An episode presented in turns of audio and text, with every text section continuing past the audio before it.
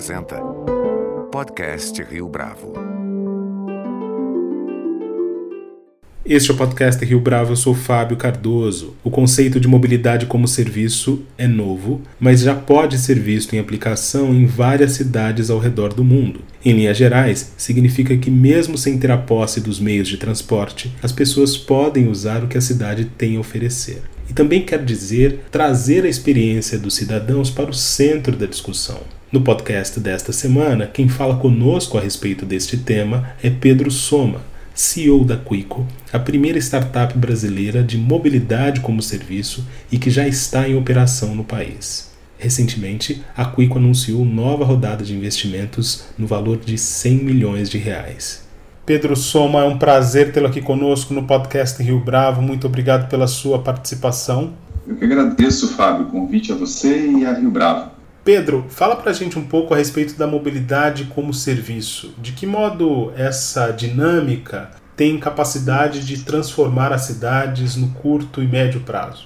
Legal, Fábio, vamos lá. Acho que começar explicando o que é esse conceito. Mobility as a Service, né, mobilidade como serviço, é um conceito recente que é usado para explicar as pessoas não terem a posse dos meios de transporte, mas usarem aquilo que a cidade oferece para elas. Também quer dizer integrar tudo isso, colocando a experiência daquela pessoa, de, de cada uma das pessoas, no centro da discussão. Então, é, esse termo tem sido muito usado na Europa para explicar, por exemplo, por que, que é tão importante integrar pagamento, integrar dados e permitir que a pessoa tenha todos esses serviços na palma da mão dela no celular. A ideia é que, por meio de uma construção do desenho do, do, da mobilidade como serviço integrado, né, levar ela de um ponto A para um ponto B, a mobilidade fique mais fácil. Isso também permita que a gente reflita sobre qual é a cidade que torna esses, esses, esses deslocamentos mais fáceis. Os principais reflexos para a cidade têm a ver com quais desenhos, ou quais as obras, ou quais as mudanças que vão tornar a cidade mais acessível, mais fácil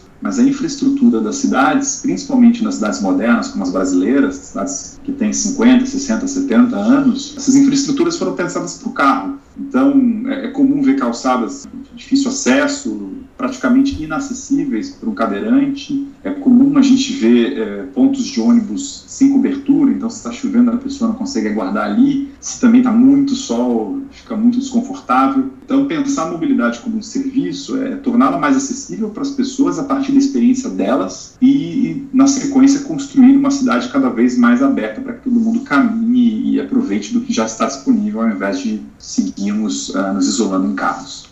Pedro, a história da Quico remonta ao ano de 2018. Conta pra gente do protótipo do serviço que vocês pensaram oferecer nessa ocasião.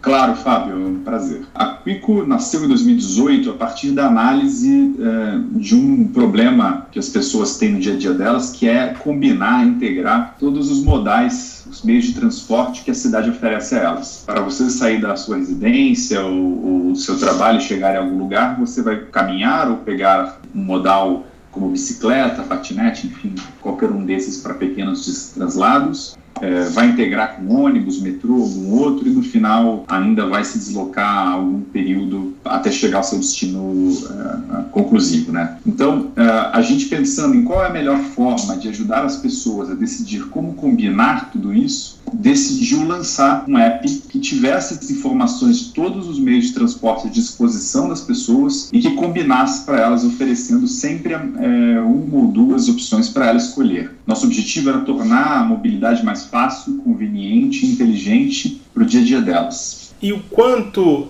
desse app precisou de adaptação de 2018 para cá? É, ele inteiro.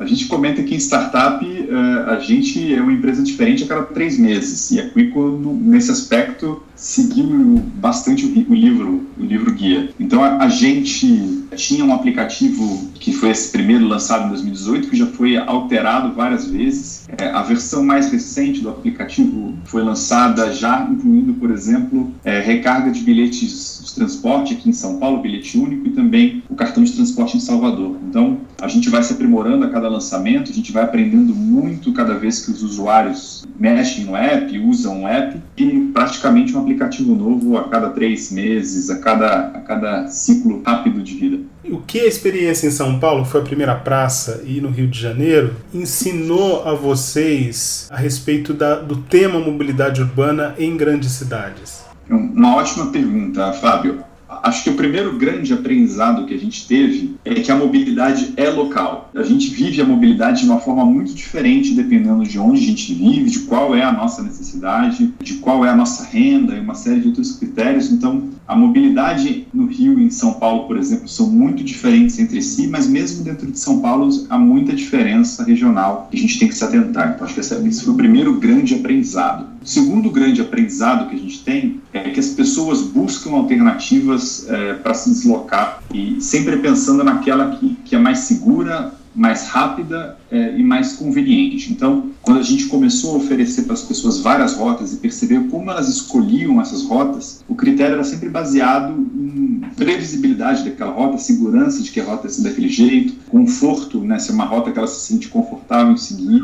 e também uma rota simples para ela usar novamente, se sentir é, tranquilo com essa rota. De fato, é, são esses dois principais aprendizados. Um terceiro, que eu acho que vale a pena compartilhar, cada vez mais as pessoas esperam que a jornada seja digital, ou seja, que ela encontre facilidade via app, que a, a, jornada dela seja mais inteligente via app. Então, aqui em São Paulo, por exemplo, mas também em Salvador, eu gosto sempre desses dois exemplos, onde a gente já oferece recarga de bilhete único, de cartão de transporte, o aumento no uso dessa funcionalidade tem sido exponencial. Basicamente porque as pessoas preferem muito mais, recentemente, pela nossa experiência, recarregar o seu crédito de transporte no app e só validar na estação, né? na estação ainda é necessário encostar o cartão no validador do que enfrentar filas, se aglomerar em filas, ainda mais num contexto pandêmico. Então, é, é, a gente percebe que essa facilitação da jornada via aplicativo tem sido muito bem recebida pelas pessoas. A gente vai falar ainda a respeito dessa relação com os usuários, mas antes, a, a experiência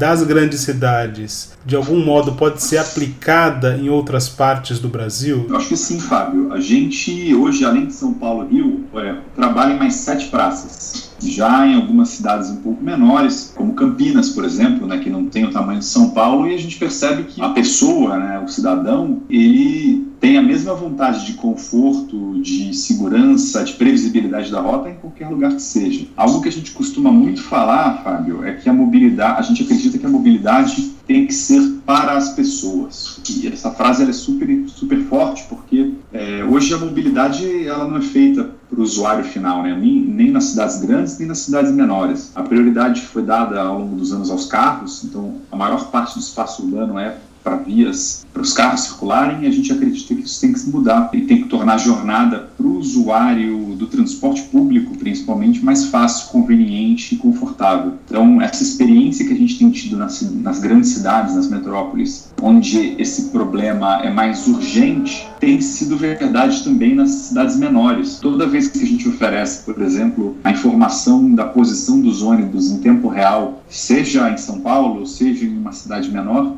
essa funcionalidade é mais usada, é, os usuários buscam é, entender um pouco mais sobre isso e a gente tem encontrado também nessas cidades menores um crescimento muito rápido de adesão à plataforma. Falando dessa adesão, portanto, da plataforma, como é que os usuários reagem ao aplicativo e mais? Eles têm a oportunidade de contribuir, que é uma das características desses produtos que têm alta voltagem e alta conectividade junto ao público. A gente, a gente vê a adesão crescer muito rápido, né? mesmo durante a pandemia. Para dar um, uma ordem de grandeza do que foi 2020 para Quico, Fábio, a gente viu o número de usuários ativos da plataforma crescer mais de 10 vezes ao longo do ano. É, mesmo com quarentenas rígidas impostas pelos governos, mesmo com a necessidade de, de, de não nos expormos à rua, o app cresceu 10 vezes. E a gente atribui isso a, de fato, uma dor latente das pessoas nas ruas por algo que facilite essa jornada de mobilidade delas. Somado a isso, a gente percebeu que teria, que, que tem muita oportunidade, né, que há muita oportunidade delas também contribuírem com o que está acontecendo no dia a dia. A gente é uma plataforma digital, mas a mobilidade acontece nas ruas, fora do, do, do app. Então, hoje, no aplicativo da Quico, o usuário já pode nos avisar quando um ônibus está lotado, quando um ônibus está atrasado, quando há é, algum tipo de problema com, com a qualidade daquele transporte. A gente acredita que as pessoas têm que ter voz para que a mobilidade seja delas. Então a Quico também é uma plataforma de, de, que dá voz aos usuários da mobilidade. Antes da Quico, Pedro, outras startups na área de mobilidade urbana conquistaram a atenção e o status de queridinhas na área de tecnologia aqui no Brasil, né? Vocês sentiram, por esse motivo, alguma pressão por entrar num território que já vinha sendo desbravado havia algum tempo? Muito bom, muito boa pergunta, Fábio. De fato, a mobilidade tem recebido diversas inovações tecnológicas nos últimos anos. Mas o que a Quico desenvolve em termos de novidade, de experiência para as pessoas, na nossa opinião, é bastante inovador e recente. A maior parte das plataformas que surgiu até hoje, ela é focada em, em outros tipos de transporte, né? Ou para carros privados, ou para carros sob demanda, táxis, mesmo micromobilidade com bicicletas e patinetes. A Quico é o Waze do transporte público. A gente quer integrar todo o transporte e oferecer para as pessoas a, a, em tempo real eh, dados de ônibus, metrôs e outras formas de, de, de locomoção essa experiência ainda é muito, muito pequena no Brasil. Então a gente sente, mais do que pressão, a gente sente uma abertura das pessoas a realmente ter uma nova experiência no transporte público. E obviamente fica muito feliz de poder colaborar com todos os outros aplicativos que também trabalham com a mobilidade para por uma cidade mais acessível, democrática e aberta quem se desloca por ela todos os dias. Se no Brasil essa experiência é bastante recente, Pedro, fora do Brasil existe algum tipo de uh, referência que a gente pode tomar como exemplo? Com certeza. A gente se inspira muito em dois exemplos. Eu gosto de citar os dois porque eles são diferentes e a gente tenta agregá-los aqui ao Brasil. O primeiro deles, é, que é o maior, mais relevante, é a experiência londrina com Mobility as a Service. Né? Quico trabalha muito alinhada ao conceito de mobilidade como um serviço, Mobility as a Service, é, que se baseia em dados operacionais do transporte abertos. Daí que a gente consegue oferecer aos usuários informações precisas do deslocamento dos ônibus. Em Londres, é, essa, essa abertura dos dados operacionais de transporte já é mais antiga, ela data de 2015, 16. É, a TfL, né, a Secretaria de Transportes de Londres, como se fosse esse órgão público, abriu os dados e viu o surgimento de mais de 500 novas plataformas de mobilidade em apenas um ano.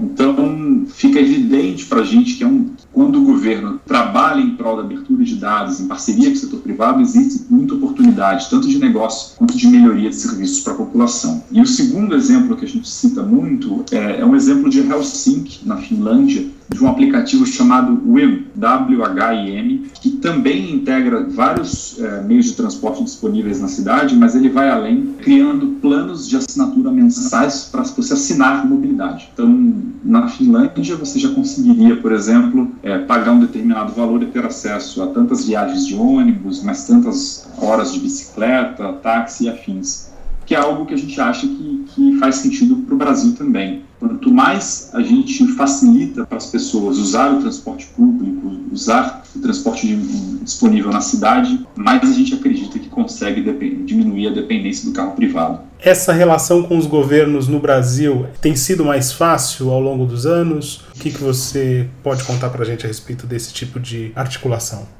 Eu, eu acompanho, Fábio, a discussão de tecnologia na mobilidade há alguns anos já e confesso que sou bastante otimista com a abertura que eu tenho visto recentemente. É, varia muito de cidade para cidade, claro, ainda existem muitos desafios tecnológicos, de estrutura mesmo dos governos, mas a, a gente tem sido muito bem recebido pelas prefeituras, principalmente, e, e, e tem, conseguido, tem visto muitas inovações nessa área. Então, aqui em São Paulo, por exemplo, uh, os dados do, dos ônibus já estão abertos há alguns anos uh, e a prefeitura tem se mostrado muito disponível para experimentar algumas inovações nesse sentido. Salvador também, que é esse exemplo que eu, que eu sempre gosto de dar, está tá indo até mais além. Lá, a Quico firmou uma parceria com o Metrô Bahia, que é a empresa concessionária do serviço de transporte metroviário. Por meio dessa parceria, tem trabalhado, por exemplo, acho que esse é o principal elemento por lá, em uma experiência para o cartão de transporte soteropolitano bem melhor. Então, hoje, via parceria com, com, com esse operador concessionado, ou seja, é, um operador trabalha, seria o amando do governo, a gente tem conseguido oferecer para as pessoas é, a visualização do extrato do cartão de transporte delas,